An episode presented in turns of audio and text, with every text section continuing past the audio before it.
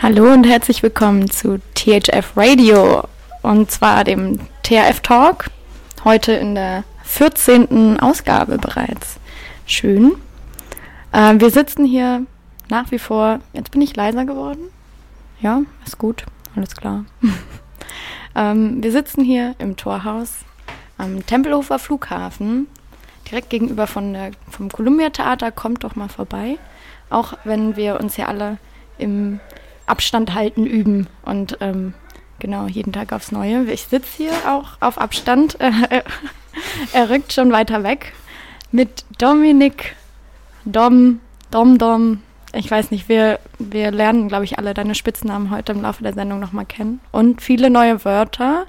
Denn äh, Dominik ist Teil eines Kollektivs aus Basel, und ähm, genau, bringt heute äh, neben vielen kreativen Ideen und Eindrücken und ähm, Geschichten ähm, er guckt ganz verwundert. Ich, ich, ich, ich kitzel das aus dir raus, das glaube ich schon. Ist gut. Ähm, genau, wir sind beide ähm, höchst unvorbereitet, weil wir eigentlich einen anderen Talk geplant hatten. Deswegen wird das hier eine ganz spontane und hoffentlich locker, ähm, feuchtfröhliche, fruchtbare ähm, Session. Ja, Dominik, magst du was zu dir sagen, wer du bist, wie du hierher kommst? Ähm, ja, oder soll ich schon verraten, dass wir uns eigentlich schon kennen? Wir kennen uns nämlich schon seit einem Jahr fast. Ich glaube, genau. Vor einem Jahr war ich hier am, am Festival. Das war, glaube ich, ich bin ja abgereist am 8. Juni, ja. Und das wäre jetzt dann gleich ein Jahr. Ja. Ja, ich bin äh, Dominik. Ich bin hier eingesprungen als Ersatzspieler und ähm, ich freue mich sehr, hier zu sein. Und ähm, ich bin, glaube ich, in der Summe etwa seit vier Wochen permanent am, ähm, hier im Torhaus. Und ich fühle mich sehr wohl hier und ist immer wieder ein nach Hause kommen. Ja, zu mir. Äh, ich bin Teil von Hotel Regina, einem Kollektiv aus Basel. Und wir wurden letztes Jahr hier eingeladen, einen Workshop oder zwei Workshops zu machen. Und das haben wir auch gemacht. es war nicht ganz einfach, weil zu Beginn war noch nicht viel da und wir wussten nicht genau, wo diese Reise hingeht. Und das fand ich aber auch immer ganz spannend, dass äh, hier noch Dinge entstehen können. Und ja, wir waren, glaube ich, der erste offizielle Workshop. da waren nicht so viele Leute da, was nicht schlimm ist. Äh, es hat auch richtig Spaß gemacht, weil wir uns ja immer auch als Teilnehmerin verstehen an unseren eigenen Workshops. Ja, wir haben Möbel gebaut hier draußen, die ja immer noch da sind. Ja, eben gerade hat sich hier ein älterer Mensch dran gestretcht ne? und hat das als Stützen benutzt. Jetzt kraxelt da gerade ein kleines Kind drauf. Also es ist wirklich, ihr habt hier ähm, etwas Bleibendes geschaffen in diesen ersten Festivaltagen. Die hießen Aufbau, Bau auf. Also ich glaube, auf eine Art habt ihr auch teilweise die, ähm, die Namensgebung der einzelnen Programmpunkte auch irgendwie mitgestaltet und wart ähm, auch irgendwie seit, ähm, ja, wie es das Torhaus so an sich hat, irgendwie Teil des Torhauses geworden, auch in dieser Zeit und habt hier, ja, wenn du sagst, es ist wie nach Hause kommen, dann ähm, ist, ähm, ist die Idee aufgegangen. Ja, das war wirklich äh, total cool, hier zu sein. Man wurde äh, sehr herzlich empfangen von allen und für mich, ich sehe das immer so punktuell und ich freue mich total, dass jedes Mal, wenn ich hier bin, es sind irgendwie neue Leute da und ähm, das wächst hier alles. Und ich war auch gestern auf der Wiese und habe hier, bin hier rumgechillt, sag ich mal.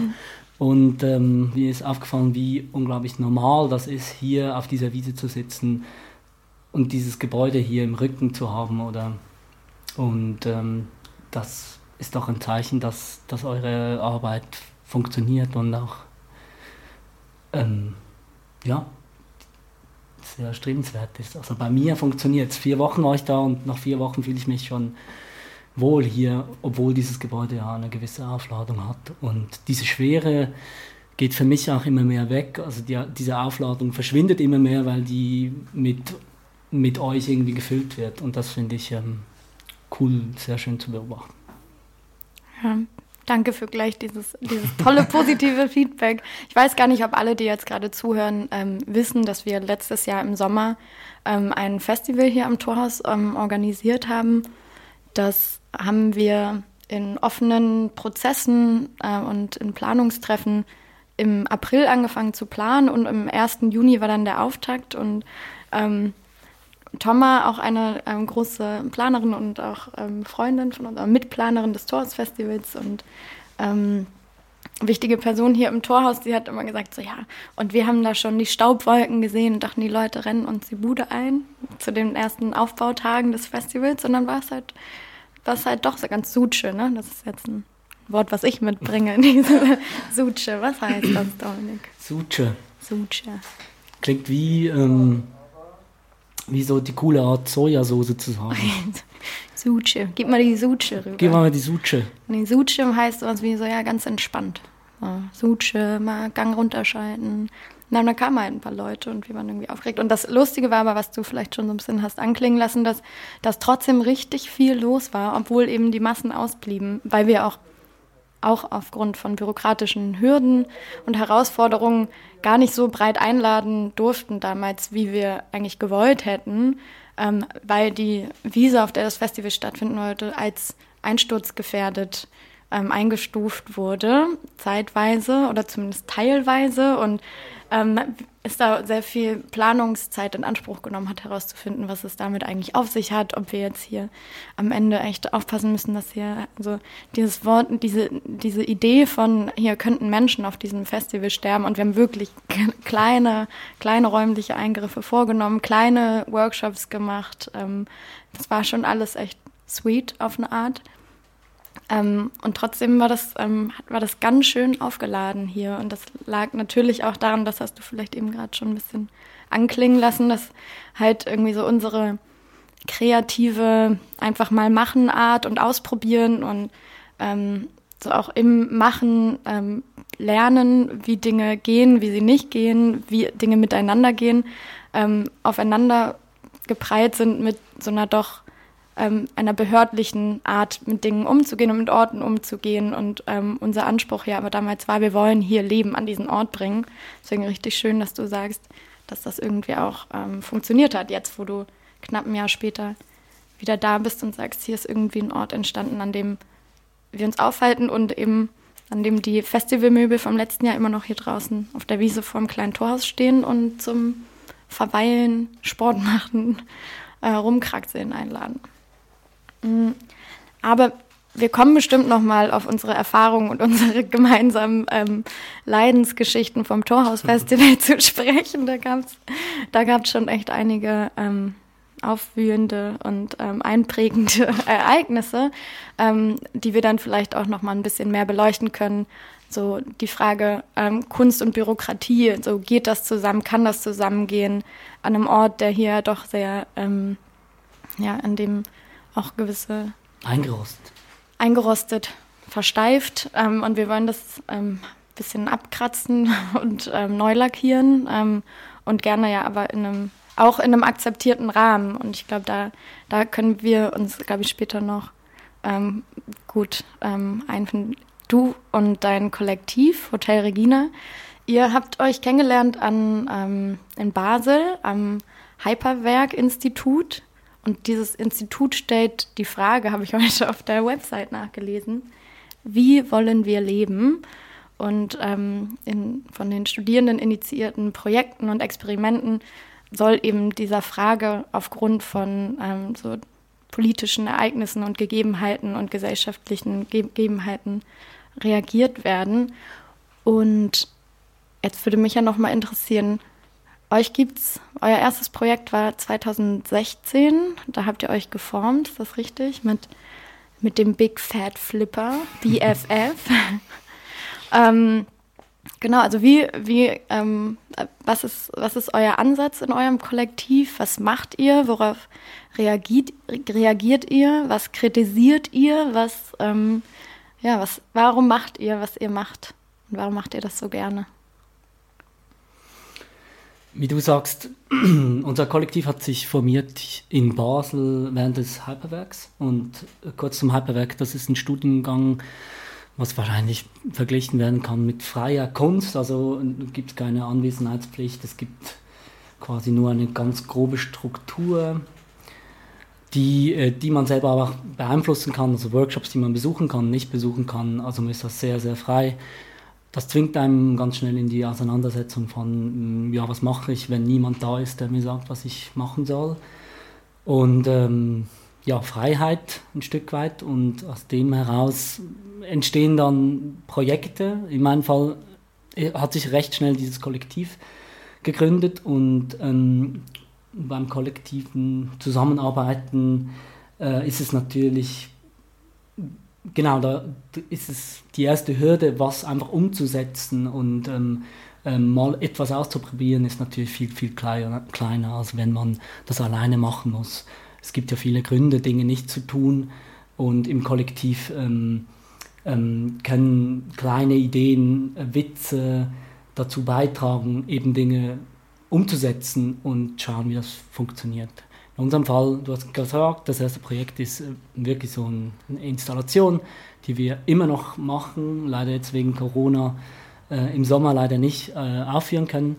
Aber da gibt es ein anderes Projekt, was wir gemacht haben, das heißt Brunnen gehen. Da geht es darum, dass wir im öffentlichen Raum öffentliche Stadtbrunnen im Winter aufheizen auf 39 Grad und diesen Ort zu einem Ort machen, wo man sich trifft, wo man gemeinsam badet, währenddem es halt minus zwei bis fünf Grad warm ist. Und ähm, das ist, glaube ich, ein Teil von Hotel Regina. Äh, wir interessieren uns für, für Orte, die es schon gibt und die ein Stück weit ihre Funktion verloren haben, wie in Basel diese Trinkbrunnen ähm, ich weiß gar nicht, ob es die wirklich auch gibt hier in Berlin. In, in der Schweiz ist das üblich, dass in Städten ähm, große Brunnen, die meistens mit Quellwasser mhm. gespiesen werden. Ähm, das ist in Berlin nicht so gang und gäbe. Ja, das hat wahrscheinlich einfach mit, diesem, mit, diesem, mit dieser Nähe zu den, mhm. zu, zu, den Alpen zu tun und da halt irgendwie Wasser, sehr viel Wasser irgendwie äh, vorhanden ist. Und in der Schweiz ist es so, dass auf, in Basel ist es so, vor 100 Jahren wurden wurde diese Trinkwasserversorgung verändert und die Menschen haben diese Brunnen eigentlich gar nicht mehr gebraucht, weil früher hat man da mit einmal Wasser gewaschen etc. Und äh, wir bringen diesem Ort wieder eine Funktion, äh, die halt über gut Aussehen hinausgeht. Mhm. Und ähm, dieses Projekt begann, dass wir diesen Beruf behauptet haben, die diesen Ofen gebaut haben dahin, das einfach durchgezogen haben, ohne irgendjemanden zu fragen, weil ja, die Bürokratie sieht, sieht sowas gar nicht vor und, und die einzige Antwort, die man bekommen kann, ist halt nein, weil, weil das nicht in diese Form passt. Also man kann nicht an, man kann nichts ankreuzen im Formular. Wir sind keine Baumulde und wir sind auch kein Geburtstag und wir heiraten auch nicht, sondern wir heizen halt Brunnen und über diesen Weg, das einfach zu machen. Also wir machen das heute noch, das ist schon vier Jahre alt, dieses Projekt und ja, also die Stadt gibt uns inzwischen Geld und ja, wir sehen Brunnen als eine Art Vorschlag, wie Stadtraum genutzt werden kann. Ähm, für wen ist dieser Stadtraum? Weil meine Erfahrung ist, dass ähm, Alment, also allgemeiner Raum in der Stadt, wir nennen das Alment in der Schweiz, viele Leute sagen, also die Behörden sagen, der muss frei sein, dass alle was machen können aber da macht halt niemand was. Also es ist irgendwie, das beißt sich dann irgendwie selber wieder in den Schwanz und es passiert dann nichts. Es ist immer frei oder oft frei. Und dann muss, muss die Bevölkerung das in Beschlag nehmen. Und ich glaube, wir machen Vorschläge, wie, wie man diesen, diesen Raum nutzen könnte. Genau, das sind mhm. sicher ein Teil von Projekten, die uns interessiert. Generell Ressourcen zu nutzen, sei es ein Stausee oder eine Burg. Wir haben auch zum Beispiel eine Burg besetzt für eine geraume Zeit. Ähm, immer wieder Experimente, wo wir öffentliche Räume verändern, indem wir eingreifen mit verschiedenen Werkzeugen. Mhm. Ja, interessant, dass du sagst, dass das Alment heißt. Also öffentlicher Raum oder Allgemeinraum wird dann mit Alment ähm, das ist auch so sprachgebrauchlich gang und gäbe, dass man sagt. So, genau, wenn man was will, muss man zur Amentverwaltung und die, hm. die sagt dann, ihr dürft das, ihr dürft das nicht. Ich hatte auch schon Kontakt mit den Menschen da und äh, ich hatte wirklich immer guten, also die haben uns auch immer gesagt, wo die Tricks sind, wie Mhm. wir das irgendwie drehen können, um eine Bewilligung zu kriegen. Also wir haben da immer auch irgendwie viel Rückenwind verspürt, obwohl sie eigentlich die Aufgabe hätten, ähm, das nicht zu verhindern, aber irgendwie in eine Form zu kriegen. Also wenn man öffentlich veranstaltet, man braucht ja gleich Klos etc. Man braucht ein Sicherheitskonzept und wir, das haben wir alles nie gemacht, sondern haben auf Dinge zu, äh, zurückgegriffen, die es schon gibt, nämlich öffentliche Klos, also Brunnen gewählt, die, Mhm. die in der Nähe ein öffentliches Klo hat. Ähm, genau.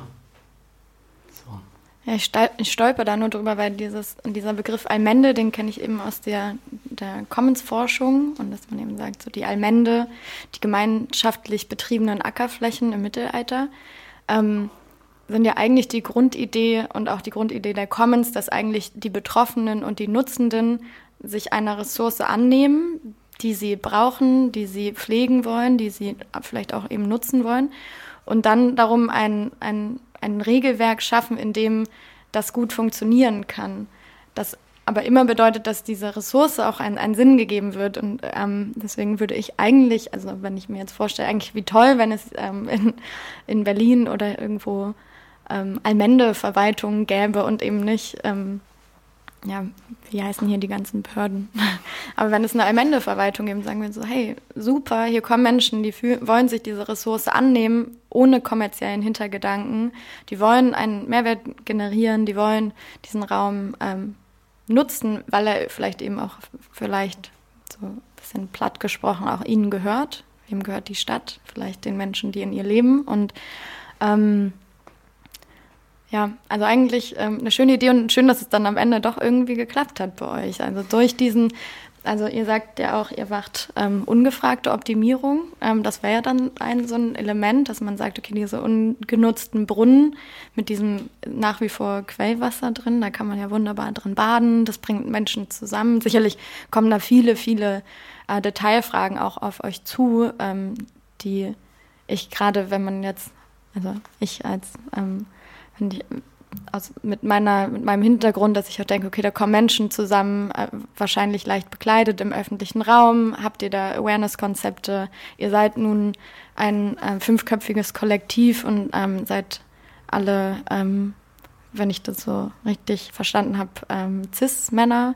Ähm, setzt euch aber auch mit eurer Männlichkeit in euren Projekten irgendwie auseinander. Ich habe gehört auch äh, Thema kritische Männlichkeit ist bei euch durchaus ähm, kein, kein Fremdwort. Und ähm, genau, ja, also das ähm, ein auf eurer Website habt ihr ähm, unter dem Reiter Themen und Taktiken habt ihr schreiben, dass äh, habt ihr geschrieben, dass ähm, eben auch die äh, eure Männlichkeit und äh, deren Auswirkungen auf Gestaltung ein, ähm, ein Themenpunkt bei euch ist. Ja, will, äh, habe ich mir ursprünglich mal, als ich, als ich dann dachte, okay, jetzt machen wir diesen Talk so spontan, dachte ich so, reden wir jetzt nur darüber und bashe ich mal so ein bisschen, dass ihr irgendwie ein Fünf, so, wie kann man doch heutzutage ein Männerkollektiv sein? Ähm, ja, ich, das war so eine kurze, ähm, das kam kurz so auf und ich bin aber auch gerade ganz froh, dass ich das verworfen habe und bin voll froh, einfach ähm, auch in eure Arbeit reinzugucken. Und trotzdem ist es ja aber ähm, ja, eine Frage. Also vielleicht nochmal um sich dieses ähm, Beispiel Brunnen gehen, ähm, dieses Brunnenbeheizen anzugucken. Ähm, du hast jetzt schon gesagt, was für Dimensionen das in der Planung hatte. Also erstmal wahrscheinlich im ersten Jahr einfach mal machen.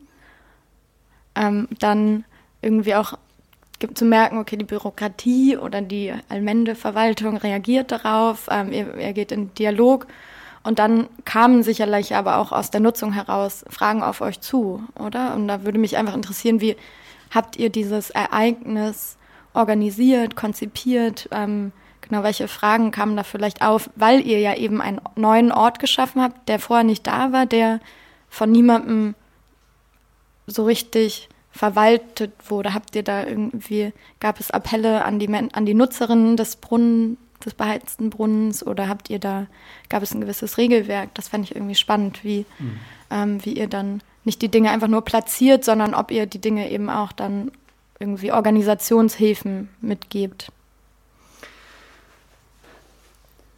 Ähm, in, jetzt weiß ich gar nicht, auf welchen Teil ich von der Frage, die war lange und ich weiß nicht, auf welchen Teil der Frage ich zuerst. Ein Moderationstalent. ähm, bei Brunnen ist es so, dass genau, äh, man schafft was Neues, man, man kommt da ja schnell irgendwie an Grenzen oder merkt, okay, was braucht es, was braucht es, dass die Leute sich wohlfühlen fühlen im Brunnen. Ähm, wie ist es, dass wir, ich gehe jetzt gerade auf dieses Beispiel ein, wie, wie, geht, wie ist es, dass man als fünf Männer diesen Brunnen heizt und irgendwie Menschen da einlädt, was hat das schon für eine Wirkung?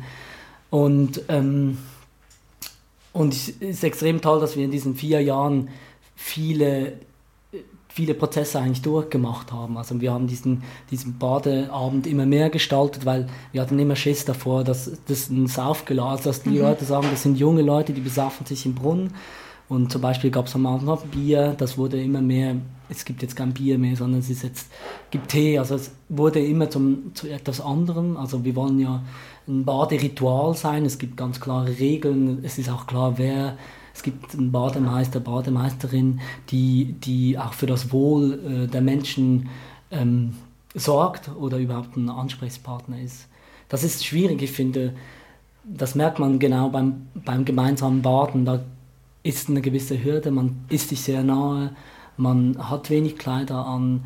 Ähm, ja, wie geht man damit um? Ähm, was ist schon ein Übergriff und was nicht? Also bei Kulturveranstaltungen merke ich zum Beispiel, dass Leute schnell dieses Connecten und Socialisen, dass das zum Beispiel in einem Brunnenkontext zusammen baden und sich so, hey, hast du eigentlich einen Job für mich, jetzt ein bisschen übertrieben, ist das schon irgendwie, ist das irgendwie schon viel zu nahe, weil die Leute da sind, um gemeinsam da zu baden und vielleicht zu relaxen und nicht man will vielleicht einfach nicht arbeiten. Wie geht man damit um und wie, wie merken ba Badegäste, Badegästinnen, ähm, ähm, ja, wie, wie können die wie können dich, sie sich mitteilen und sagen, das ist mir jetzt irgendwie zu viel.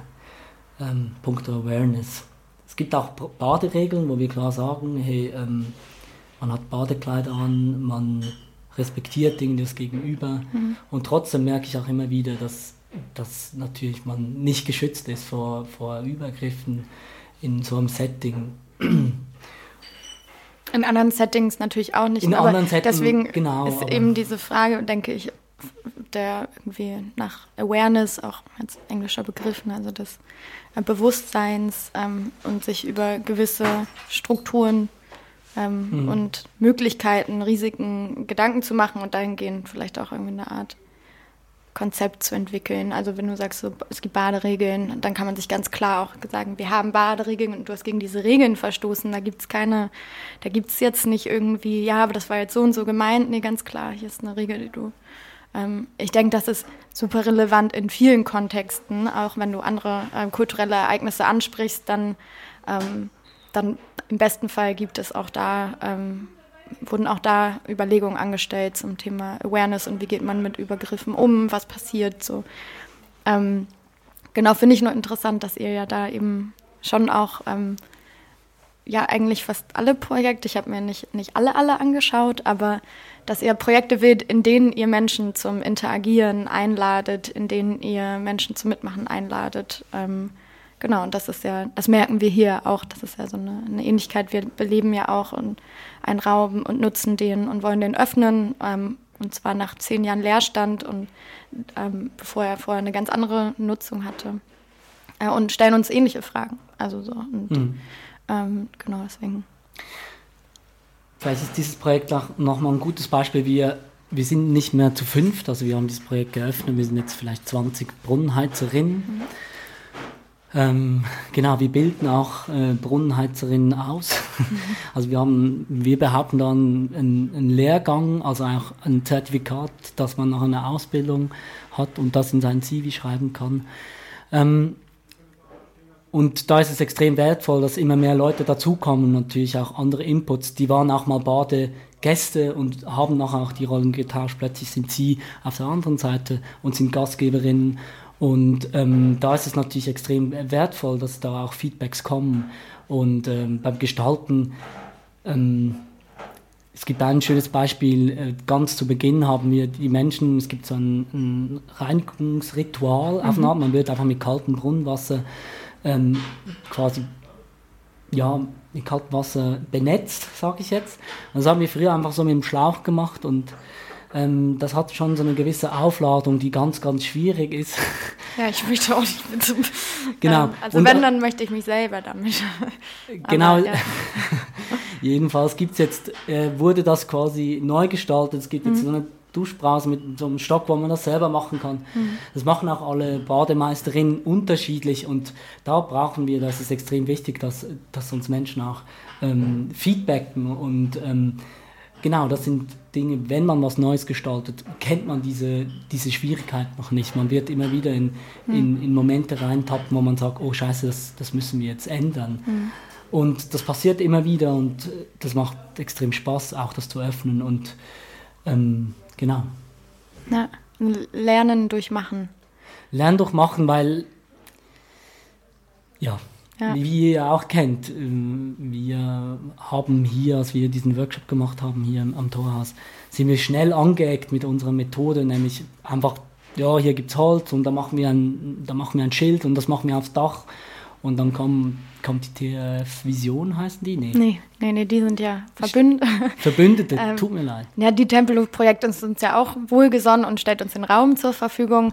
Aber ähm, klar, genau, die, die kommen natürlich, die blicken auf unser Projekt aus einer sehr anderen, ähm, durch eine sehr andere Brille, nämlich durch, ähm, ja, ähm, Richtlinien, Regularien, ähm, genau. Bürokratie genau. und genau, haben halt uns dann ähm, explizit aufgefordert, ähm, viele Dinge ähm, nicht zu machen, rückgängig zu machen, ähm, die wir auch vielleicht zusammen mit euch ähm, einfach gemacht haben.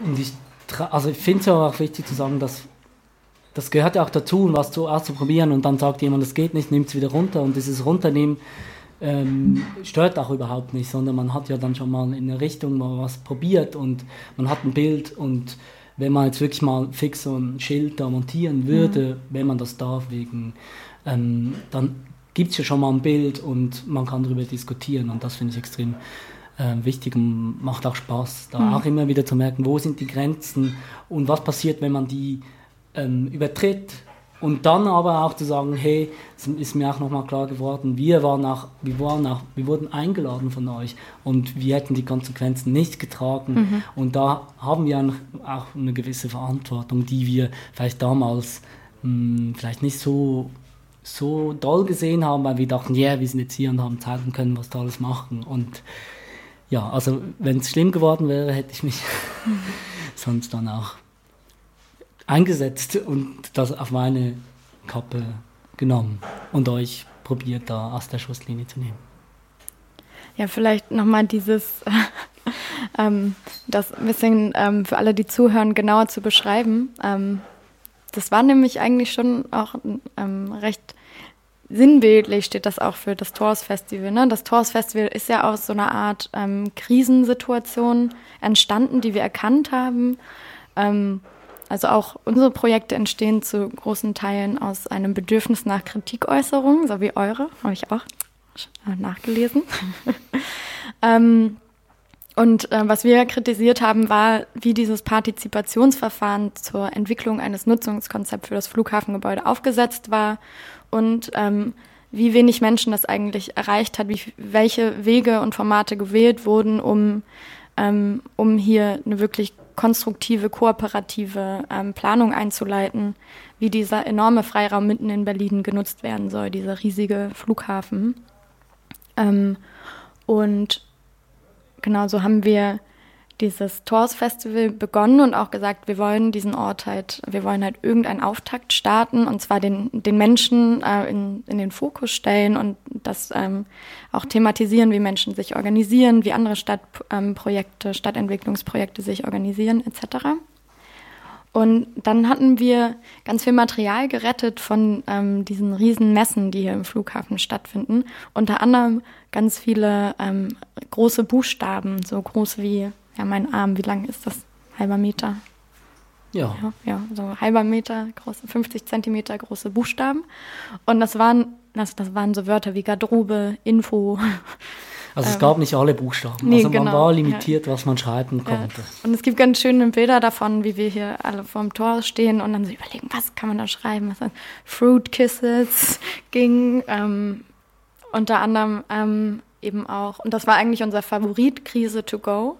Aber wir waren, ähm, weil wir meinten, eigentlich ist das hier. Also hier gibt es so viele Krisen und hier geht gar nichts. Und ähm, das Partizipationsverfahren ist gescheitert, weil man eigentlich nicht weiß, was man, wo man hier überhaupt anfangen soll, wo man Leute mit einladen darf zum Mitreden. Und irgendwie dachten wir, diesen Be Begriff Krise könnte man ja schon mal claimen an diesem Ort. Ne? Das war, ähm, fanden wir, glaube ich, alle gut.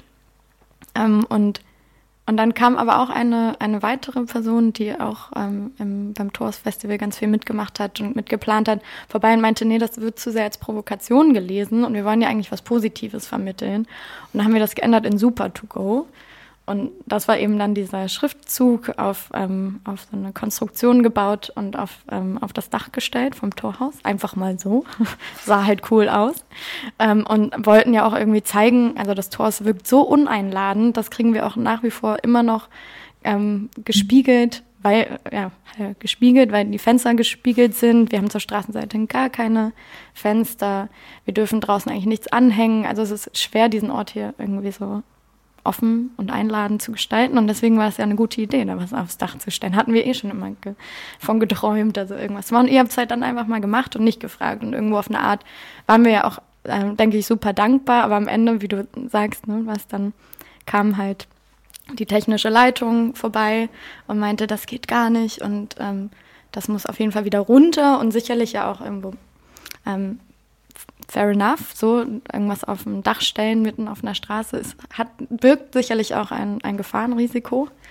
Ähm, ja, mussten wir es wieder runternehmen und wir haben natürlich, also, ähm, ja, nee, Gott, ja, ich rede da, so unvorbereitet. Nee, das, das ja, schnatter, schnatter, schnatter. Aber dann haben wir es auf jeden Fall geändert wieder, nämlich von Super to go in Krise to go und haben das dann auf unsere Wiese gestellt, weil nämlich die eine Wiese, auf der wir das Festival hätten machen sollen, die ähm, ein Dach war zu teilen, ähm, von 3000 Quadratmetern 1500 Meter Dach und den Rest durften wir dann nutzen.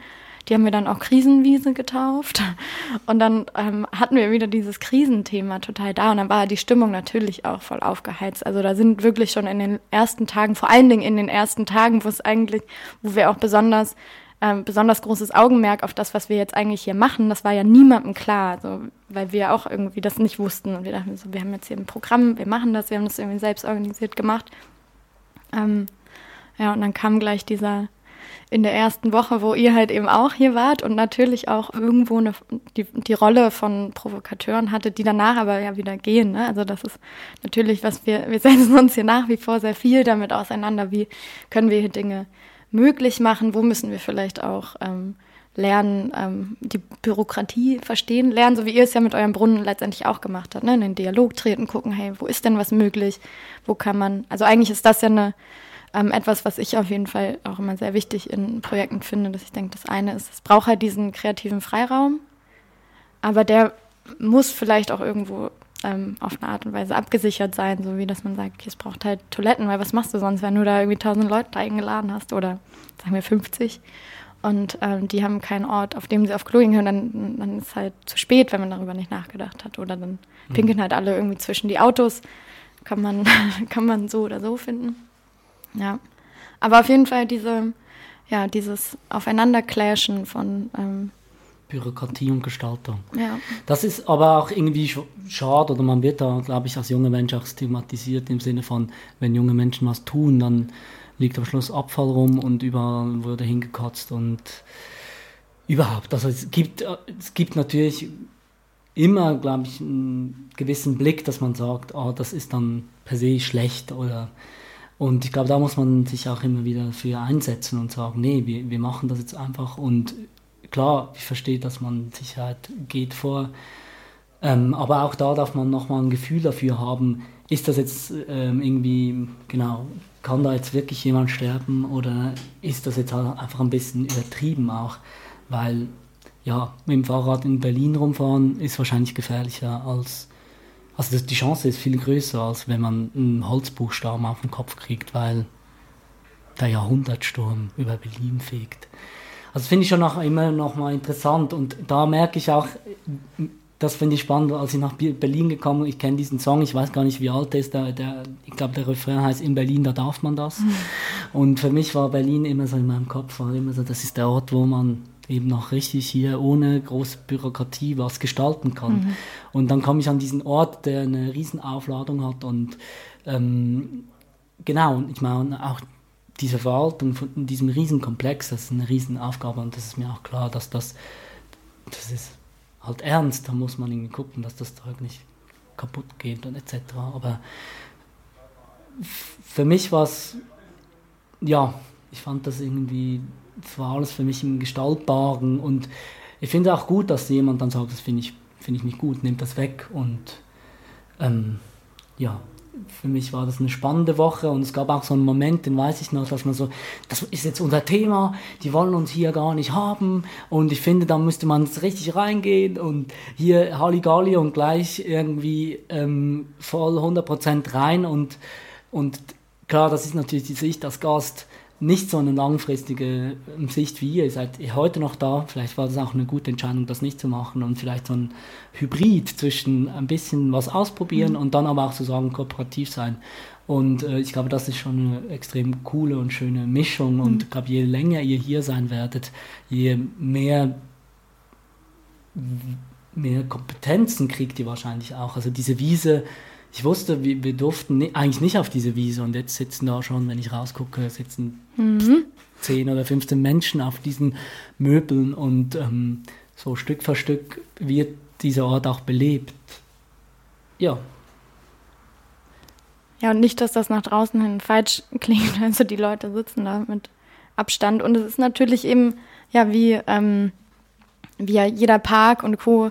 immer ganz ähm, ähm, entscheidend, also als, äh, gerade jetzt wird auch nochmal deutlich, wie wichtig auch öffentlicher Raum ist, in dem man sich eben ähm, versammeln kann, austauschen kann, ähm, sehen kann ähm, und trotzdem eben irgendwo auch auf Absta Abstand gehen kann, was in vielen geschlossenen Räumen oder in häuslichen Räumen gar nicht, ähm, gar nicht möglich ist.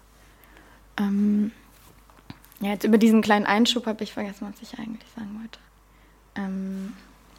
Ich kann ja noch was zu sagen ja, zu fünf Cis-Männern.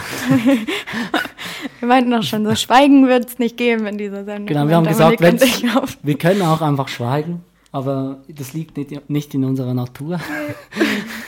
Darum machen wir jetzt einfach weiter. Nee, fünf Cis-Männer, ich finde es sehr gut, dass du das gefragt hast. Das ist ja auch immer was, was wir uns fragen. Warum, warum sind jetzt genau wir fünf, haben sich gefunden in diesem Studium? Also es ich sage jetzt mal Hyperwerk, gibt es immer traditionell wieder Zweierteams oder kleine Gruppen, die sich für Projekte zusammenarbeiten. Und bei uns war es jetzt wirklich so, dass wir eigentlich 90 Prozent des Studiums gemeinsam gearbeitet haben. Und das war natürlich schon äh, irgendwie, ja, also wir hatten gleich zu Beginn so eine ähnliche Vorstellung, wie wir arbeiten, was sind unsere Methoden und da nochmal nachzufragen, ähm, genau, wir haben immer behauptet, wir sind ein, offenes Kollektiv, wir mhm. wollen mit anderen zusammenarbeiten, haben aber eine recht klare Vorstellung, wie wir Dinge machen und äh, diese Methoden schließen die schon gewisse Menschen aus. Also wir arbeiten viel ähm, in der Werkstatt, wir bauen sehr viel und ähm, das sind jetzt alles, sage ich jetzt mal, männlich konnotierte Eigenschaften, nicht das, also genau, wir sind da und schweißen den ganzen Tag und schließt das schon wieder Menschen aus. So. Und ähm, aus dem, äh, aus dem, diese Fragen kommen bei uns immer wieder. Also bei unseren Projekten geht es auch viel um das Abenteuer, was, was ich auch finde, ist extrem männlich konnotiert, wenn man an bekannte Abenteuerfilme denkt. Ich denke dann sofort an Pippi Langstrumpf. Sehr gut. Stimmt, Pippi Langstrumpf gibt ja. Und leider gibt es da ja viel zu wenige Beispiele, die, die. Auch nicht unproblematisch, sorry, in einigen Punkten. Aber trotzdem fiel mir nur gerade ein. Genau, ja. also da gibt es, ich muss gleich irgendwie Fitzgeraldo, ähm, keine Ahnung, was gibt es da? Gibt es ganz viele Filme und das sind meistens irgendwie Männer, die da äh, ums Leben und Tod kämpfen und zurückkommen und dann erzählen, was für tolle Sachen sie erlebt haben und wie, wie gut und stark und schnell und sie sind. Und ähm, ja, ich, ich gucke da immer wieder zurück, was haben wir für Projekte gemacht und ein Projekt, wo wir auf den Stausee gehen und den zu besegeln, was natürlich extrem in diesem Eroberer. Eroberer und auf, in die Berge gehen und, und irgendwas machen, was noch nie jemand gemacht hat. Das, das spiegelt uns natürlich schon immer wieder, warum wollen wir das eigentlich oder wen wollen wir damit beeindrucken mhm. und ist das, sind wir da in diesem, in diesem, ja, wollen wir da jemandem nacheifern? Und äh, das finde ich sehr, sehr spannend und ähm, diese Fragen begleiten uns stetig. Aber wollt ihr das? Also ist das. Also für mich ist eigentlich klar, wenn man Männerkollektiv macht in der heutigen Zeit, dann muss man das ein Stück weit eh thematisieren. Also es geht ja gar nicht anders. Also ähm, ich glaube, Männer zusammen sein, die witzige Sachen machen, ist schon ein bisschen ab. Also das gibt es schon ganz lange und, mhm. und heute muss man sich, glaube ich, schon als Männerkollektiv machen, was haben wir denn zu sagen, was können wir und was wollen wir machen und das ist auch immer wieder schwer, das irgendwie zu formulieren und überhaupt rauszufinden und auch da zu merken, dass wir das reproduzieren oder auch da mhm. thematisch vielleicht manchmal auch gefangen sind oder was für Materialien wir brauchen wir etc. Wie, wie halten wir Dinge fest?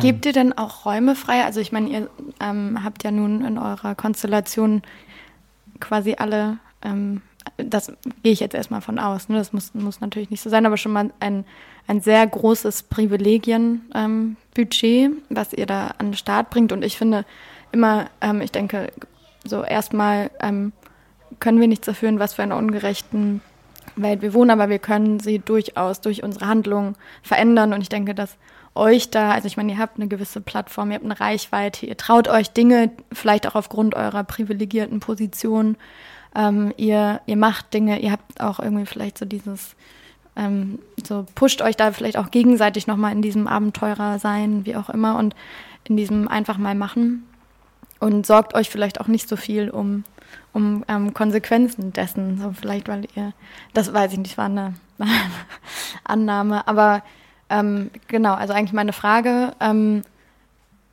hat das ähm, stattgefunden in eurer Arbeit, eben auch dieses Anerkennen in erster Instanz der eigenen Privilegien und dann auch das ähm, vielleicht auch Verzichten oder das aktive Zurückgeben und sagen, ähm, gerade die weniger privilegierten ähm, Menschen, die sich eigentlich auch kreativ, also die das gleiche Potenzial mitbringt, äh, bringen wie ihr, die aber vielleicht gar nicht diesen diesen Möglichkeitsspielraum sehen, haben, ähm, nutzen können.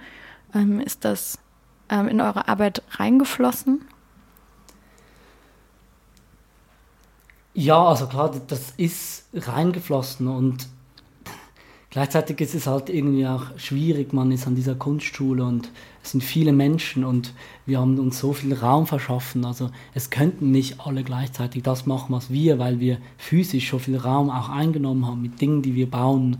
Und ähm, das auch immer wieder zu merken, so wir gehen dann da einfach rein und nehmen uns diesen Raum und warum ist das so und warum gibt es Menschen, die sich nicht mal getrauen, in die Werkstatt zu gehen mhm. oder wenn sie an die Bohrmaschine und ein Mensch an die Bohrmaschine geht und man gleich so man traut diesen Menschen nicht zu, dass sie diese Bohrmaschine betätigen kann. Und da hatten wir natürlich immer ein großes Privileg, dass wir das gemacht haben, aber auch behauptet haben. Und ähm, aber ändert er, also in, in jetzt zum Beispiel hier, also, also im, kenn, am Torhausfestival haben wir ja ähm, haben wir ja mit euch gemeinsam diese Aufbautage, Festivalaufbautage gemacht und da haben wir ausgestattet mit Dachlatten und Schrauben und Akkuschraubern ähm, einfach einen Bauprozess, Planungs- und Bauprozess. Wir bauen jetzt Sitzmöbel fürs Festival gestartet, was ja eigentlich ein in sich partizipatives Projekt war. Und hier waren ja jetzt nicht, also wir haben gesagt, die Massen waren nicht da, aber es war ja durchaus eine gute Gruppe irgendwie im Laufe des Tages und im Laufe dieser zwei Tage da, die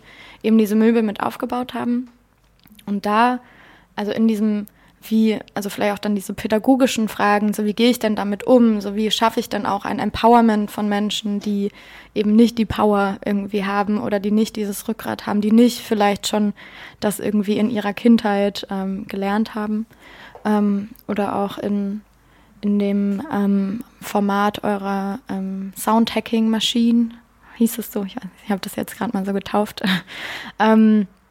genau, aber da ja auch die Einladung kommt, setzt euch an, an, mit uns an den Tisch und ähm, macht Musik auf diesen selbstgemachten Instrumenten, was auch finde ich, ähm, also ich habe das damals ganz einfach ganz individuell so erlebt, dass ich dachte, ich fühle mich gerade nicht so ähm, aus, also ich weiß nicht, was passiert, wenn ich mich daran setze. Es hat mich auch niemand an die Hand genommen, da sozusagen zu sagen, komm, ähm, das kannst du auch oder so. Also das ist natürlich echt so als erwachsene Frau, halbwegs erwachsene Frau, kann man davon halten, was man will, aber ähm, trotzdem hat das bei mir sich eingesetzt, so weil das vielleicht ähm, irgendwas ist, in, ein Raum ist, in dem ich mich erstmal dann, gerade wenn da vielleicht auch fünf Männer sitzen, ähm, so wie, wie reagiert ihr darauf oder habt ihr das Gefühl gehabt, dass es war eigentlich dann in den Formaten nur ein Einzelproblem oder genau macht ihr, wie ich gestaltet diese Einladung? Das ist, glaube ich, das Ding, dass in diesem Kollektiv schnell so ein Vibe entsteht, wo man dann beginnt, diese Möbel zu bauen. Und ich fand das auch damals schwer, das zu machen, weil das zu vermitteln, äh, wir finden jetzt, also ba wir bauen einen Stuhl aus Latten. Das braucht natürlich schon ein gewisses Wissen und mhm. schon überhaupt diese Selbstverständlichkeit, ich kann einen Stuhl bauen oder der am Schluss auch irgendwie funktioniert oder hält oder ähm, das fand ich extrem schwer, die, die Menschen dann irgendwie einzuführen und zu sagen, da gibt es ja so viele Dinge, die man wissen muss. Und manchmal ist das auch extrem schwer, das zu vermitteln. Ähm, ähm, weil ich zum Beispiel Zimmermann gelernt habe und vielleicht da ein gewisses Wissen habe und das aber extrem schwer ist zu vermitteln und zu sagen, ja, wenn du hier noch eine Latte, dann geht das, dann wackelt das nicht. Also das habe ich probiert und fand es aber gleichzeitig auch sehr schwierig, ähm, auch mit dem Wissen, dass wir so, wow, wir müssen aber auch irgendwie diese Möbel bauen. Also wie geht mhm. man mit diesen verschiedenen ähm, Erwartungen um? Und ähm, ja, da war es, manchmal habe ich mit gewissen Menschen was gebaut, manchmal habe ich selber was gebaut.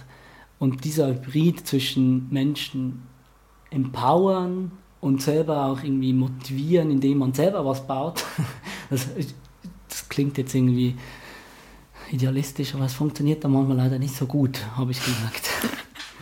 Ja, und das ist ja auch eine Lernkurve. Also ich, ich bin zum Beispiel, also ich weiß nicht, sonst könnten wir wahrscheinlich auch dieses Projekt hier nicht machen. Denkt man so, okay, wir probieren Dinge aus und wir merken, manche Dinge funktionieren gut, manche funktionieren nicht so gut. Und ich meine, so ein bisschen, wir haben euch damals eingeladen und gesagt, so hier macht doch mal in einem offenen, so wir laden die Leute ein, mit euch hier was zu bauen. Und ich meine, ähm, da haben wir vielleicht auch gar nicht genau geguckt, so wer seid ihr und könnt ihr das leisten, weil es eben nicht so ist, alle können einfach auch mal Anleitungsprozesse. Also das ist ja nochmal eine ganz andere Frage. Baue ich jetzt selbst einen Stuhl oder ähm, bringe ich anderen Leuten bei auch einen Stuhl, der ähnlich stabil ist und ähm, vielleicht auch ähm, ja dann auch in einem Tag fertiggestellt ist. Ähm, das sind komplett andere Arbeitsprozesse und auf die stellt man sich auch ganz anders ein. Und das denke ich ist ähm, ja auch eine, eine wichtige Frage, die man sich immer wieder stellen muss in der Partizipation. So ist das möglich, was wir hier eigentlich gerade uns vorgenommen haben? Oder welche Kompetenzen brauchen wir dafür? Hätten wir vielleicht dann dafür ähm, ich weiß, also ich, wir sitzen jetzt hier gerade auch auf so gewissen, auf so Hockern, die wir in einer Jugendwerkstatt äh, gebaut haben, natürlich dann mit ganz anderen Mitteln. Ne? Da wurden dann die, da wurde aber ein Design vorher hergestellt, was dann sich perfekt so für so eine Gruppenarbeit irgendwie leisten ist. Das war aber ein Projekt, was auf mehrere Wochen angelegt war und wo dann jemand sich dieser Designfrage erstmal angenommen hat. Das heißt, eine, wieder, also es ist in beiden Fällen ein Produkt entstanden mit Mitwirkung von verschiedenen Leuten, die dabei auch was gelernt haben, aber ja ein sehr ähm, sehr anderer Ansatz und auch ähm, ja, verschiedene Kompetenzen und Fachbereiche einfach. Ne? Also ich meine, ihr habt, ja, das finde ich. Ähm, genau.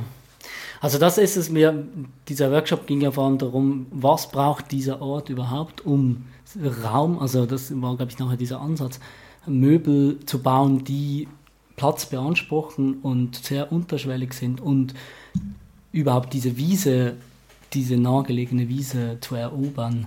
Und das war, glaube ich, dieser Ansatz, den wir verfolgt haben. Und gleichzeitig braucht man da gewisse Möbel und die auch zu bauen. Und ich hatte da aber auch gute Erfahrungen. Ich konnte da mit jemandem so quasi zu zweit mhm. so eine Liege bauen und das hat sehr gut funktioniert.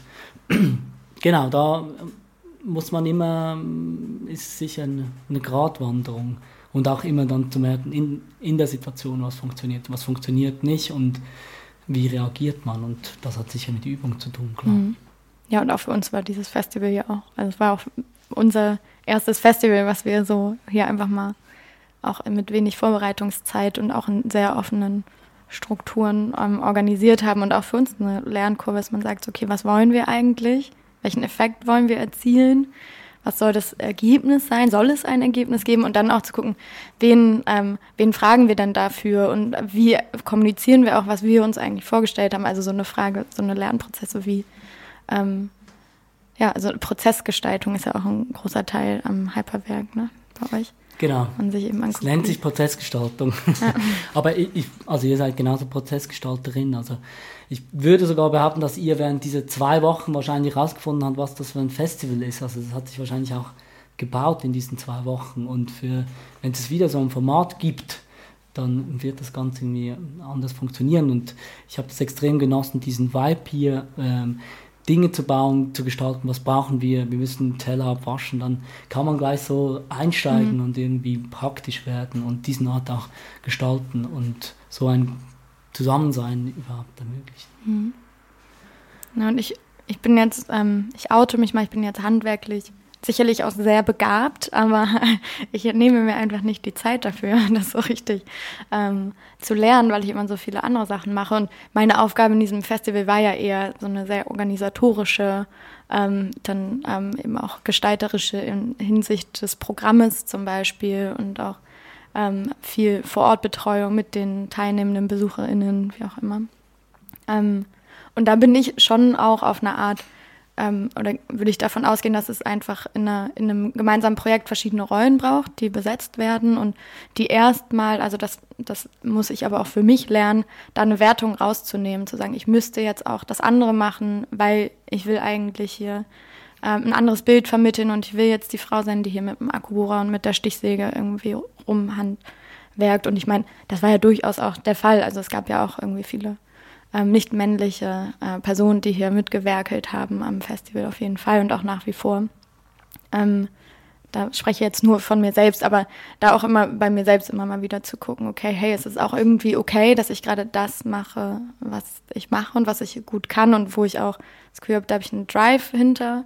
Und im besten Fall hoffe ich ja immer für unser Projekt hier, dass wir es doch irgendwie schaffen, uns zum einen so sehr auf uns zu konzentrieren und gleichzeitig aber auch irgendwo uns auch so aufzustellen, dass wir vielleicht auch mal irgendwann hier mit einer gewissen Ruhe auch an Projekte rangehen können, weil dieses, ähm, wir machen jetzt nicht nur einmal eine Sache irgendwo oder nur so zeitweise, sondern wir versuchen hier wirklich irgendwie einen ganzheitlichen Ort aufzubauen, den wir noch ökologisch sanieren wollen, für den wir natürlich auch im Moment so ähm, machen wir das ja alles irgendwie weitestgehend ehrenamtlich und dann so da und dann müssen, gibt es auch immer noch diese, diese Auseinandersetzung mit der Bürokratie, die wir heute ja schon oft angesprochen haben, die auch doch echt viel Zeit schluckt. Und ähm, ähm, ja, also da, da ist es manchmal auch dann gar nicht so leicht aus seiner sozusagen vorgesehenen oder geprägten Rolle irgendwie rauszuwachsen, weil das einfach auch Arbeit ist. Also so wie, ich denke mal, für euch, ich hatte ich habe das so verstanden, dass ihr euch mal auch eben mit diesem Thema kritische Männlichkeit auseinandergesetzt habt. Und das ist natürlich ein Prozess, das ist ein Arbeitsprozess, sich mit, ähm, mit gesellschaftlichen, ähm, mit seiner eigenen gesellschaftlichen Rolle auseinanderzusetzen, auch zu gucken, was hat, was löse ich eigentlich aus, wofür stehe ich in dieser Gesellschaft, wie kann ich das irgendwie abbauen. Das ist also nicht umsonst ist das, äh, sind das Wissenschaften, was Leute studieren. Ähm, ja, wieder so ein offenes. Aber du fühlst dich angeregt, du kannst das. Ich finde das, also, aber jetzt nochmal zurückzugucken, ja. ihr habt uns gehol, geholt, äh, quasi diesen Workshop zu machen, Möbel zu bauen. Ähm, und wir haben noch ein, so ein, ein Elektro, Elektronik, wir haben noch so Oszillatoren gebaut. Das sind jetzt beides sehr männliche. Das zweite musst du an das Wort kenne ich zum Beispiel, also auch wenn ich dabei war, dass man so. Genau, und Oszillatoren sind quasi Klangerzeuger beim Synthesizer, also ganz primitive mhm. Synthesizer auf eine Art. Und ähm, jetzt nochmal zu gucken, auch diese Rolle von, das sind die, die provozieren wollen. Mhm. Also sind jetzt wieder, können wir ein bisschen darüber sprechen, ob das schon die Erwartung, schon so diese, ja, irgendwie ist das schon so männlich konnotiert so und genau, wie müsste man, ja, man müsste vielleicht da nochmal über die Erwartung sprechen. Warum kommen wir hier und was sollen wir hier probieren und genau, muss man denn alle Dinge in, in, in so einteilen, ob das männlich oder weiblich konnotiert. Mhm. Das ist, glaube ich, schon der Ursprung von ähm, eben ihr, du organisierst Mona, du bist super im Organisieren und ich bin handwerklich begabt. So, ähm, wie kommen wir aus dem irgendwie raus? Also wie gehen wir damit um, mhm. dass man Dinge gern macht und vielleicht gut kann und dann zu fragen, warum kann ich das gut? Ähm, genau, das hat sicher gesellschaftliche Gründe, warum der Einstieg für mich eine handwerkliche Ausbildung zu machen viel kleiner ist als für dich. Und dann wird man halt auch ein Stück weit trainiert mhm. in diese Richtung und wie könnte, wie kann man das irgendwie aufbrechen? Hm, und ich finde, um darauf zu reagieren, ich denke, dass eine ähm, mögliche Antwort sein könnte, wie bauen wir, wie bauen wir das ab, wie, ähm, wie schaffen wir nochmal einen Raum, in dem Ausprobieren irgendwie möglich ist, und zwar für alle. Und das ist halt oftmals auch an physische Räume geknüpft, so wie zum Beispiel dieses Torhaus. Und ich will nicht sagen, dass wir das irgendwie in der Gänze erreicht hätten, aber, ähm, aber es gibt eben das Potenzial an diesem Raum, super viel auszuprobieren. Also ich denke nur jetzt an die bevorstehende Sanierung, die wir hier machen wollen. Ähm, ist uns noch nicht klar, wie die aussehen wird, aber natürlich ist unsere Idee, wir machen das gemeinsam und ähm, und hier lernen wir alle was dran, irgendwie, wie wir halt dann das, mhm. das Dach decken und ähm, äh, den Boden aufreißen und ähm, vorher natürlich dann nochmal die bürokratische, ähm, die, die Schleifen zu drehen, das auch abzustimmen und genehmigen zu lassen und zu gucken, wo kommt denn das Geld dafür her oder beziehungsweise wo holen wir die Ressourcen her. Aber grundsätzlich, ähm, genau, denke ich, dass es ähm, wichtig ist und irgendwo, ich meine, ich war jetzt, ähm, war jetzt noch nie in Basel und ähm, konnte noch nie in eure, einem eurer beheizten Brunnen baden. Aber wie du das geschildert hast, so die, die, die, die Teilnehmenden eignen sich eben auch irgendwie dieses Projekt an diesen, in dem Sinne ja auch einen physischen Raum ähm, und, und ähm, werden Teil des Projekts und gestalten es mit und um und bringen eben auch ihre Expertise mit ein. Also nicht so ein bisschen diese ähm, Allmachtsfantasie zu haben, ich muss ja auch alles wissen, so weil ähm, und auch eine Fehleroffenheit mitzubringen. Und dann im Endeffekt, weil ich möchte eigentlich in einer Welt leben, in der eigentlich, also in der alles genderfluid ist, in der das irgendwie abgebaut, wo, wofür, glaube ich, mega wichtig ist, ähm, sich erstmal dem, ähm, dem Status quo irgendwie auseinanderzusetzen und auch zu gucken, wie, wie ist das eigentlich, wie sind wir eigentlich geschichtlich zu dem geworden, wie hat sich diese ähm, Gesellschaft zusammengesetzt? Warum gibt es da irgendwie diese starke Trennung und warum werden so viele Geschlechter vergessen? Und, und um, um das dann aber auch eben darauf zu reagieren in den Räumen, wenn wir dann, und das haben wir hier ja nun irgendwie ähm, geschafft, dass wir uns den Raum ähm, angeeignet haben und den irgendwie öffnen wollen und ähm, ja, also ich denke, dass, ähm, dass so raumgreifende äh, Projekte ähm, entscheidend dafür sind, ähm, weil sie nämlich ähm, ja, Erfahrungsräume darstellen können, wenn mhm. sie dann irgendwo eine Offenheit mit sich bringen. Und das ist extrem toll hier. Ich meine, hier gibt es so viele technische Geräte hier beim Radio und nur schon diese Geräte zu sehen und dann zu sagen, hey, ich habe noch nie aufgelegt und dann hier an die Hand genommen zu werden, zu sagen, hey, du kriegst diesen Slot, du kannst hier mal eine Radiosendung moderieren, du kannst hier mal Musik machen. Das sind genau die Momente, wo man eben überhaupt Leute irgendwie ermächtigt und das ist extrem ähm, ähm toll und man muss ein bisschen wegkommen von diesem, ja, du kannst das besser und bist schneller fertig, mhm. aber ja, wenn halt immer die Leute das machen, was sie gut können, dann steckt man in dieser Rolle irgendwie fest und das über längere Zeit ist das auch irgendwie zermürbend, so eine Rolle, immer wieder diese Rolle, ich muss immer wieder das machen, ich muss immer wieder das machen und das besser zu verteilen und, glaube ich, das Wissen weiterzugeben. Und es macht extrem Spaß, jetzt auch bei Brunnen gehen, auch zu merken, dass die Leute machen die Dinge anders, weil das nicht ein Beruf ist, wo alles ganz genau, sondern es hat viel damit zu tun, sich die Werkzeuge selber das umzusetzen, wie man das will. Und es gibt nicht, der Bademeister macht das immer so, sondern es gibt Leute, die das extrem still machen, es gibt Leute, die das sehr performativ machen, immer wieder äh, Witze einstreuen, Geschichten einstreuen. Und das ist extrem bereichernd auch ähm, zu sehen, wie Menschen das unterschiedlich gestalten oder aneignen. Hast du denn, hast du ein paar konkrete Aneignungsprojektideen ähm, für den Tempelhofer Flughafen? Nochmal für alle, die es nicht wissen. Hier stehen mitten in Berlin ein 312.000 Quadratmeter großes Flughafengebäude, was äh, zu großen Teilen leer steht. Ähm, das grenzt direkt ähm, oder indirekt an äh, das riesige 300 Hektar große Tempelhofer Feld an. Es hat auch noch mal eine 236.000 Quadratmeter große betonierte Vorfeldfläche und vieles davon ist ähm, noch nicht in, in, der Hinsicht so gestaltet, ähm, dass hier irgendwie wirklich Menschen interagieren, kommunizieren, gemeinsam Dinge schaffen können. Ähm, und das sind ja nun gerade Projekte, die ihr schon irgendwo anstößt. Ähm, ja, was hast du, hast du Ideen ähm, für Tempelhof? Ich, ja, wahrscheinlich der erste Schritt, das, das macht ihr ja bereits, überhaupt begreifbar zu machen, dass ein Ort ist, der, über den man verhandeln kann. So. Das ist ja diese Architektur, also wenn man hier vorbeikommt, denkt man das sich ja überhaupt nicht, dass das A leer ist, B, dass man hier noch diskutieren darüber könnte, was hier stattfinden kann. Und äh, ich würde, glaube ich, als erste ich fände Farbe schon mal richtig gut hier.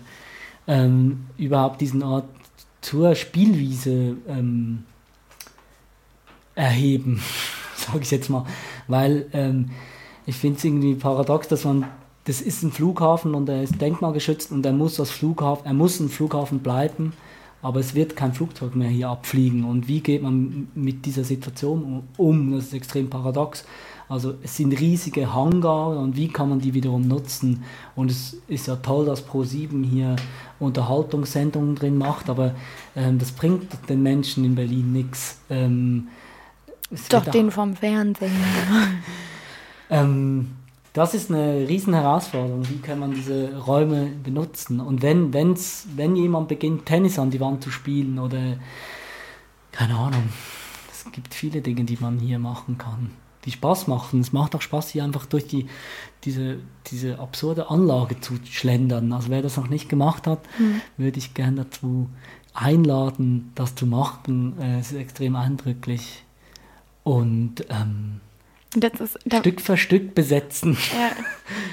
Das, was, wo du die Führung ansprichst, ähm, wir haben eigentlich eine super alternative Tour, so eine, ähm, wo wir auch in den Hangar 1 gehen, wo wir in die Fliegerwerkstatt gehen, die riesige tolle ähm, Werkstattflächen in einem der Höfe haben, wo wir durch die Tunnel gehen. Und inzwischen haben wir ja auch so ein bisschen, ähm, können wir das auch irgendwie ganz unterhaltsam und informativ unterfüttern. Und dann haben wir einmal letztes Jahr ähm, im Rahmen eines Jugendpartizipationsprojekts eine, einen Nachhaltigkeitscheck hier vorgenommen. Und ähm, danach kam dann die Info, das hättet ihr gar nicht gedurft und die Flächen sind ja nicht freigegeben und man darf zum Beispiel durch die Tunnel, wo ich immer denke, das ist, die sind so toll, die sind einfach eine super Abkürzung für Fahrradfahrende, ähm, um nicht hier diesen ganzen Straßenstress da vorne und diese schlecht gepflasterten Fahrradwege irgendwie mitnehmen zu müssen.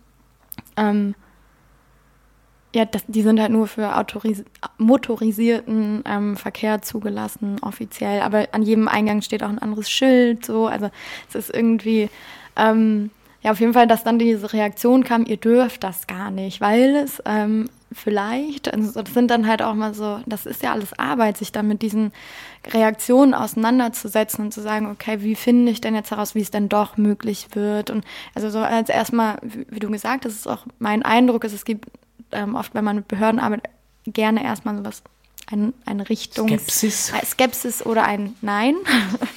und, ähm, und dann merkt man aber doch aus, auch im Austausch und wenn man mal nachhakt, ja, aber wie könnte es dann doch möglich werden, dass es doch Spielraum gibt und Dinge möglich sein werden. Und also ich ganz persönlich bin in diesem Projekt eher so, dass ich denke, okay, ich kann mit jedem Nein, ja, dann sag doch, was nicht möglich ist, gib mir alles, gib mir die volle Bandbreite, was alles nicht möglich ist und dann kann ich sehen, wie da, dann, finden, können wir gemeinsam kreative Wege finden, wie es doch möglich, also wie irgendwas oder die, das, was wir eigentlich vorhatten, die Qualität, die wir erzeugen wollten, wie das doch möglich werden kann.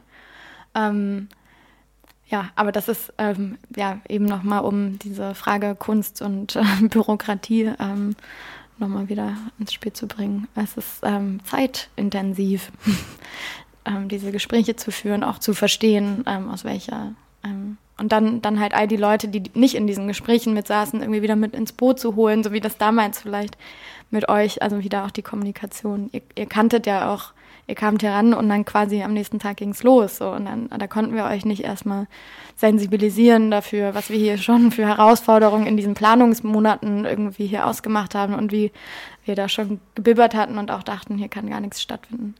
Ähm, ja. Das war für mich aber auch so ein kulturelles Ding, was ich für mich äh, für mich war das krass, dass es hier eine, eine Wiese gibt und ihr mussten, ihr musstet ein Sicherheitskonzept. Sicherheitskonzept, wie man von dieser Wiese flüchtet. Mhm. Und das fand ich extrem spannend, weil ich konnte mir nicht vorstellen, dass man, ja, wie flüchtet man aus der Hasenheide, wie mhm. flüchtet man vom Feld? Also gibt es halt Ausgänge und dann geht man in die Richtung des Ausgangs. Also es ist auch immer wieder spannend zu sehen, so wie gefangen ist diese Bürokratie auch und, und da muss man einfach noch dieses, es braucht einen Feuerlöscher und, und ich das macht, glaube ich, Sinn. Und in gewissen Sachen denke ich manchmal auch so, nö, auch nicht so. Und ich, ich will mich dem auch immer, glaube ich, mich gegen die, das auflehnen und mhm. zu sagen, hey, was, was verpassen wir alles?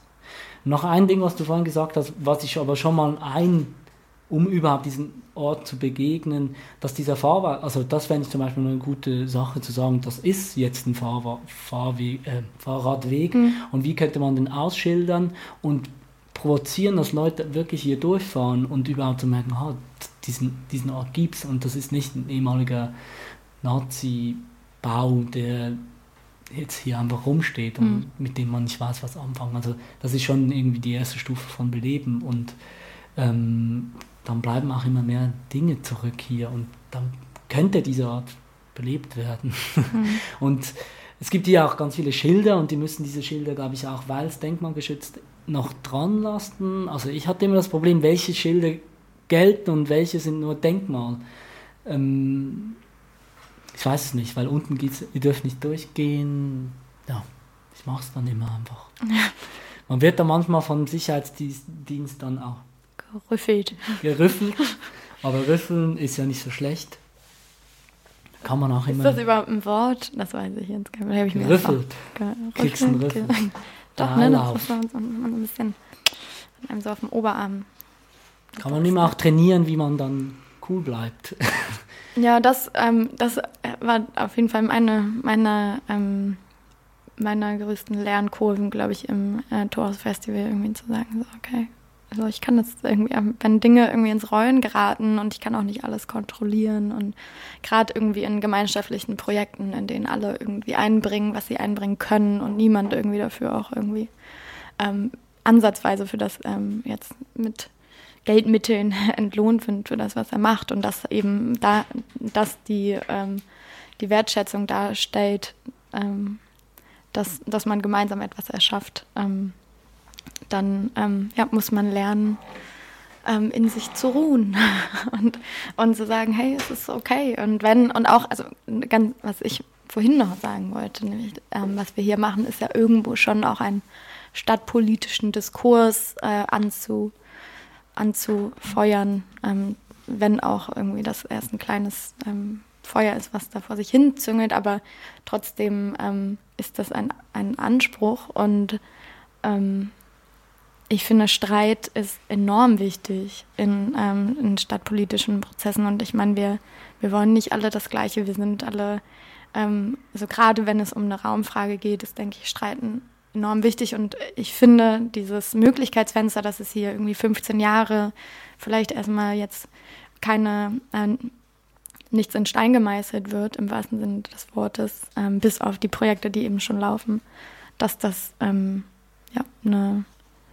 ähm, totale Chance ist zum Streiten und auch irgendwie sich diese Krisen anzugucken, auch nochmal retrospektiv zu gucken, was, warum war denn das so anstrengend? Also wir hatten ja auch nach dem Tours Festival durchaus einige Gespräche ähm, mit äh, der Tempelhof Projekt GmbH dazu, so hey, wie habt ihr das wahrgenommen? Wo haben da vielleicht auch, wo hat sich wer auf den, ähm, auf den Schlips getreten gefühlt? Ähm, Aber da muss man natürlich auch hoffen, dass die, die Parteien, sage ich jetzt mal, in diesem Streit ist vielleicht, ja, vielleicht ist es eine, eine Diskussion oder ein Aushandeln. Streit ist für mich schon fast irgendwie zu negativ konnotiert. Also dieses, ja, man muss auch hoffen, dass die Partnerinnen auch Lust haben, sich entgegenzukommen und auch zu sagen, ich akzeptiere auch, wenn ihr sagt, das geht überhaupt nicht. Mhm. Und, und trotzdem, glaube ich, einer, wenn man ein bisschen rauszoomt, ähm, kann da sehr was Fruchtbares, weil ihr arbeitet ja ein Stück weit ihr arbeitet ja für diesen Ort und ihr arbeitet ja für eine Zukunft oder eine Vision für diesen Ort und ihr seid ja nicht Gegner, sondern ihr verhandelt das einfach gemeinsam. Ja, ja, ja, ja ich habe auch, ähm, ähm, genau, ich denke, wenn ich Streit denke, dann denke ich nicht unbedingt an was Negatives. Aber ja, so wie du es. Positiven klar, Streit. Einen konstruktiven, positiven ähm, Optimismus beladenen Streit, dass man das gemeinsam schaffen kann. Und ich glaube auch wirklich nur gemeinsam. Und ich denke jetzt gerade auch in dieser sehr aktuellen ähm, Zeit, in der wir uns befinden, ähm, die Corona-Zeiten, ähm, die zeigen das nochmal mehr auf, dass wir uns auf gewisse Dinge, ähm, auf die sich gestützt wird, ähm, gerade in der Stadtentwicklung, in der Stadtplanung, nicht weiter stützen können und dass wir neue gemeinschaftliche Formen brauchen und neue, ja, sich neue Möglichkeiten auftun, die nicht heißen, wir holen jetzt noch mehr InvestorInnen ähm, in die Stadt ähm, und überlassen ihnen das Feld, weil die öffentlichen Kassen leer sind, sondern dass man sagt, okay, wo, wo kann dann wieder diese Kreativität, dieses ähm, in Berlin ist das möglich, ähm, wo kann das wieder, ähm, wo kann das vielleicht hier sich an diesem Standort auch wieder ähm, so beispielhaft äh, wieder etablieren und und ähm, genau, aber wirklich auch multiprofessionell mit, äh, mit aktuellsten wissenschaftlichen Erkenntnissen und, und trotzdem diesen MacherInnentum ähm, der jungen ähm, Wilden. Wie können wir da genau einen gemeinsamen Weg finden? Und da braucht es ja oft einfach nur eine Plattform und das bietet ihr hier überhaupt eine, Ort, wo man experimentieren kann und so. Da gibt es diese Menschen, die am Time profitieren. Da gibt es Menschen, die sich für diesen Ort interessieren und das sind nicht nur zwei Leute, die in diesem Häuschen sind, sondern es werden immer mehr. Und das ist, glaube ich, schon auch toll als Gestalter nochmal zu sagen, es gibt, man hat da eine Vorbildsfunktion, man kann einfach rausgehen und diesen Ort bespielen und das hat ja auch einen Einfluss auf Leute, die vorbeikommen und sagen, hey, Moment mal, der Ort gehört auch mir. Also es ist nicht nur eine grüne, grüne Wiese, wo zwei Fahnenmasten stehen, sondern man kann hier auch tanzen. Es wird, glaube ich, viel getanzt hier. Mhm. Und ähm, ähm, da bin, bin, ich total froh, dass diese Wiese nicht nur ein grüner Fleck, wo man nicht drauf tritt, sondern irgendwie eine Plattform wird. Und es wird, glaube ich, auch immer selbstverständlicher, dass Menschen sich das aneignen. Das sieht man zum Beispiel in Basel, wo Leute ähm, durch Basel fließt, fließt der Rhein. Das ist ein großer Fluss, den kennt ihr wahrscheinlich alle. Und ähm, vor 15 Jahren war das, war das ein Ort, wo Transportschiffe gefahren sind. Und plötzlich haben begonnen, Leute drin zu baden. Und heute waren da Tausende im Sommer und ich glaube, das, das ist extrem schön, dass es die Menschen braucht, die das anstoßen und sagen, es ist nicht nur eine Wasserstraße, sondern es ist auch ein Fluss, mhm. wo ich drin baden kann und, und die Politik sagt dann, ja, ja, vielleicht ist das, also das ist ein toller... Vielleicht wollen wir auch mitbaden. Ja, und das, genau, wir wollen auch mitbaden und jetzt ist das das größte Ding. Also. Ja. Und es wird auch, auch gekocht zum Beispiel. Auf den Straßen wird überall grilliert. Das ist auch, das hat sich auch in den letzten 15 Jahren so richtig, wurde das richtig groß. Ja. Ich weiß nicht, wie das hier ist in Berlin. Grilliert wird hier nicht so viel auf den Straßen einfach so. Aber manchmal schon. Im Moment halt sehr wenig, ne? Aber. Corona. Ja, Corona macht es unmöglich. Ähm, aber ja. Ja. Ja, ja. ja. Also wir ja. haben jetzt ja doch ordentlich die Zeit gefüllt. Wir haben aber keine, das Wort Bünzli haben wir nicht gebraucht. Komm, mach nochmal. Bünzli. Bünzli. Das ähm, zu Deutsch SpießerInnen. BünzliInnen, muss man das? Nein, ich glaube, Bünzli ist ein Name, darum kann man einfach Bünzli sagen. Bünzli. Ja, also auch die Bünzlis wollen wir ins Herz schließen und ähm, erweichen für ähm, Ideen der Menschlichkeit, der Naturverbundenheit, des Gemeinsamen, des Möglichmachens und ähm, genau ähm, schade, dass wir dieses Jahr keine, ähm, wahrscheinlich keine ähm, größeren Feste hier feiern können. Gab schon oft die Frage, machen wir denn noch ein Torhausfestival 2.0? Dieses Jahr wahrscheinlich nicht. Aber vielleicht nutzen wir dann die Zeit und die Ruhe, um nächstes Jahr eins zu machen mit ähm, allen Menschen, die Lust haben mitzumachen. Und ähm, Dominik, du hast auch ganz viel toll ähm, ähm das Torhaus promoted in deinen ähm, Beiträgen. Danke dafür. Ähm, die Einladung schicke ich jetzt auch noch mal raus. Ähm, ja, das Torhaus ist ein Ort zum Mitmachen. Äh, Im Moment machen wir natürlich auch ganz viel online. Das ist auch eine neue, wie für viele, eine neue Lerngeschichte. Aber macht mit und ähm, steigt mit ein in einen wilden ähm, Organisierungs- und Selbstverwaltungsprozess, äh, in dem wir gerade stecken. Wir arbeiten gerade daran, ähm, uns in Arbeitsgruppen oder auch Crews aufzustellen, um ein bisschen fokussierter und ähm, ja, produktiver, aber auch lustvoller an den speziellen Themen, die uns ähm, eben hier antreiben, zu arbeiten gemeinsam. Und ähm, hoffentlich steht das dann auch bald auf der Website. Äh, und dann hat jede AG auch eine eigene E-Mail-Adresse und dann könnt ihr ganz zielgerichtet ähm, genau, andocken. andocken. Genau. Dominik, ich danke dir für dieses ähm, schöne Gespräch und ähm, ich fand es äh, schön, jetzt knapp ein Jahr später nochmal hier mit dir ein bisschen zu reflektieren, was vor einem Jahr im Tours Festival ähm, Aufreibendes passiert ist und ähm, genau wie Kunst und Bürokratie nicht immer nur ein Sinnwiderspruch sein müssen, sondern auch ähm, sich annähern können und ähm, genau im Austausch man ähm, die Bünzlis und die KünstlerInnen gemeinsame Wege finden können. Und ich, ähm, ja, ich sage danke. Ich fand es spannend, mich danke. mit dir zu unterhalten. danke vielmals für die Einladung und ähm, es hat Spaß gemacht. Ja, und auch danke nochmal fürs Einspringen. Nächste Woche, nee, in zwei Wochen zum nächsten Talk ähm, haben wir dann ein neues äh, ModeratorInnen-Duo hier im TF-Radio zu Gast. Und ähm, die werden eine Sendung machen mit der Chefredakteurin und eventuell einer weiteren Person von dem, der deutschen Ausgabe des Jacobin Magazins. Also ähm, bleibt gespannt. Wir hören jetzt noch ein bisschen Musik. Möchtest du noch letzte Worte sagen, Dominik? Jetzt wird geschwiegen. Ja, dann ähm, können wir noch Tschüss sagen. Magst du noch? Tschüss. Tschüss. Auf bald.